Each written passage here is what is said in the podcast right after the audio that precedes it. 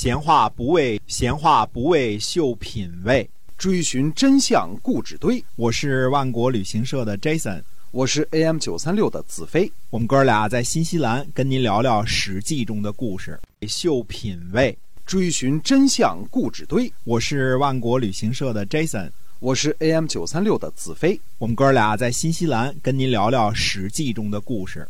各位亲爱的听友们，大家好！欢迎您呢回到我们的节目中，继续的来听《史记》中的故事。每天呢为您更新。上一集呢我们讲了这个伐越的事情啊，那么今天我们继续来讲讲这个哎越王勾践的故事。嗯，花开两朵，各表一枝。嗯，越王勾践呢在吴国做了三年的谏议，被放回了越国。勾践呢返回之后呢，就询问范蠡说如何结事。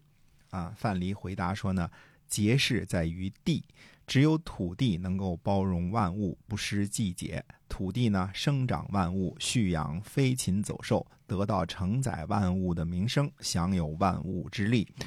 无论万物的美恶，都蓄养其生命。时令不到呢，万物不会强行生长，顺应自然呢，等待时机，扭转不利的局面，等待时机成熟的时候呢，再有所行动。让男女呢努力生育，呃，免去民害，避免天灾，开辟田野，充实府库，殷实人民。天时呢会有反复的时候，事情呢也会产生变化。掌握天地的常规呢，才能拥有天地间的成果。天时呢还没有转化，君王就要抚育、教育、安抚人民，呃，等待时机的到来。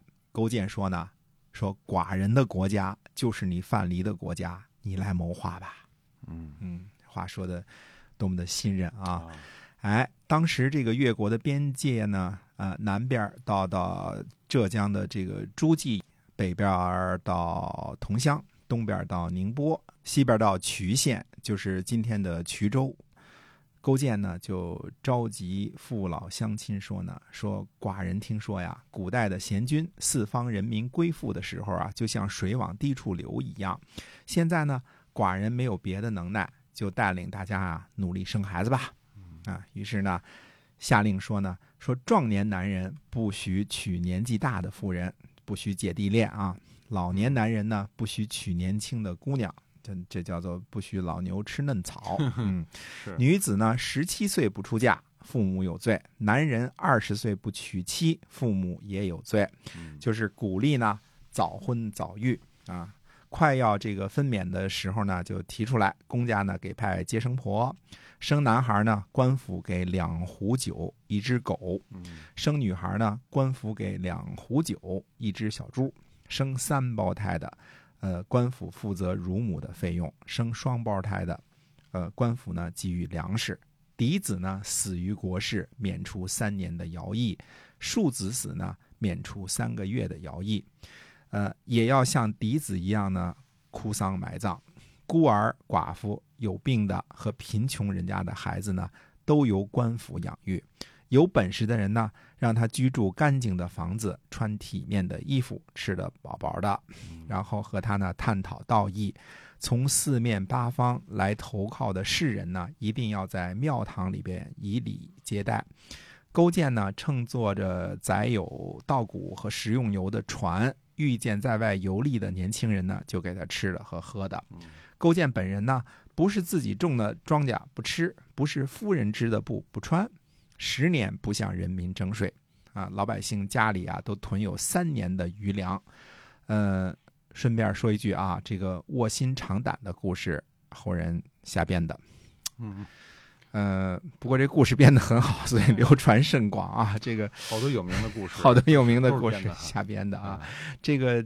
这精髓呢，还是符合这个越王勾践的这个作为的啊。这个这个，呃，睡在柴火上啊，这个悬个猪胆，天天舔一下啊，别让自己别忘了这个深仇大恨啊。那么在越王呢韬光养晦的时候呢，吴王夫差呢却是时时刻刻在做着他的霸主梦啊。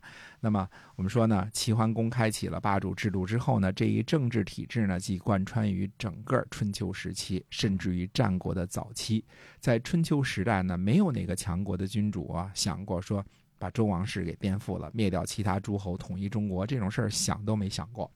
最早萌生这种想法的应该是秦始皇，那也是秦国祖辈六代以来啊，武力长雄于诸侯，蚕食了邻国大片土地，蓄养了大量的这个呃人这个人才啊，还有什么政治、经济、军事资本之后，才开始产生的想法。所以春秋时期呢，这个大国的强横的君主，包括名声很好的齐桓公。晋文公、楚庄王啊，名声不咋地的楚灵王，毁誉参半的这个吴王阖闾、吴王夫差、越王勾践这些人啊，他们的愿望呢，无非就是开个盟会，会合诸侯，做诸侯的老大，叫做伯侯啊，也就是霸主啊，借机呢收点供奉，如此而已了，就是如此啊，这是最高的政治愿望啊。那么伍子胥呢，劝谏吴王夫差的内容啊，是想让吴国呢实现长治久安。呃，简单的说呢，让长三角变成吴国的根基啊，慢慢的使吴国呢成为一个强国和大国，这是稳固根基的做法，可以让吴国呢进则做天下的霸主，退则割据东南，拥有江苏和浙江的牢固根据地。那么吴王夫差的心思是什么呢？迫不及待的想当上天下的霸主，不只是吴越之间啊。呃，甚至呢，不是吴楚之间，而是天下所有诸侯的老大。那么，猜透吴王夫差心思的呢，只有太宰伯嚭。所以，伯嚭升官发财，对吧？以前，呃，劝说夫差呢，这个饶恕越王勾践的时候呢，伯嚭也是以霸主的事迹来说服这个吴王夫差的。当然，呃，他自己的目的无非是为了笑纳越国进贡的美女啊，所以。后世呢，就把这个伯嚭呢认作奸臣啊，对吧？那么伍子胥的这个建议呢，更加实事求是，但是呢，却并不符合吴王的心心愿心思啊，所以伍子胥呢就渐渐的被疏远了，这个也是很正常的啊。总之呢，呃，吴王夫差呢饶恕了越国，而且呢，从这个时候开始呢，伍子胥呢就慢慢的变成了进谏的毒药了。也就是说，他建议的事儿基本上夫差都是反着听的啊啊，就成了这个现在有票房毒药啊，他成了进谏毒药了。他进谏什么的都不听，都不听。嗯，从各个方面来看呢，吴国这个新霸主呢，在维护周边地区稳定上这一点呢，做的还是有点意思的，有点意思啊。而而背后呢，这个支持吴国这样一个最主要的原因呢，就是吴王夫差的这个。霸主梦，霸主梦，啊，夫差同学呢，还远远没有到梦醒的时候啊。那么，呃，我们是前面说了，吴国挖的这个邗沟这个运河呢，就是为了运兵运粮到淮水流域，主要就是为了攻打北边的齐国，为这个做准备的。当然，呃，也包括了将来可能用它来和晋国较劲啊。那么，邗沟呢，是中国古代一个伟大的水利工程。第一次把长江和淮河连在一起，那么说今天的运河呢，就是古邗沟水啊。这个，呃，后来隋炀帝开凿大运河的时候呢，江淮这一部分很大河段也是借用了古邗沟。那么吴王夫差这时候认为呢，一切都准备好了，是时候呢，先去北边教训一下齐国的时候了。那么他是分两步走的，呃，将来呢再去教训晋国。看来。吴王夫差啊，比起老爸吴王阖闾的这个志向呢，高远的多了。什么消灭越国、西征楚国这些小事儿，岂是企图雄霸天下的这个夫差所为啊？嗯啊，出发吧！哎，那么所以呢，这个今天我们就跟您把这个史记中的故事呢，我们讲到这儿啊。这最近我们讲的都是这个吴国和越国的故事哈。嗯，哎，那么在下一次节目中呢，我们来继续跟您讲啊。